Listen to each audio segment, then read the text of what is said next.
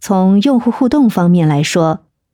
媒体的内容通常是单向的，也就是媒体将信息传递给观众，而观众无法直接与内容进行互动。但是在社交媒体平台上，它鼓励用户之间的互动和交流，而用户呢，可以对发布的内容进行点赞、评论、转发等操作，也可以直接与其他用户进行私信或在线交流。从信息来源和传播方面来说，媒体的信息通常由专业记者和编辑从多个渠道收集和整理，然后发布给大众；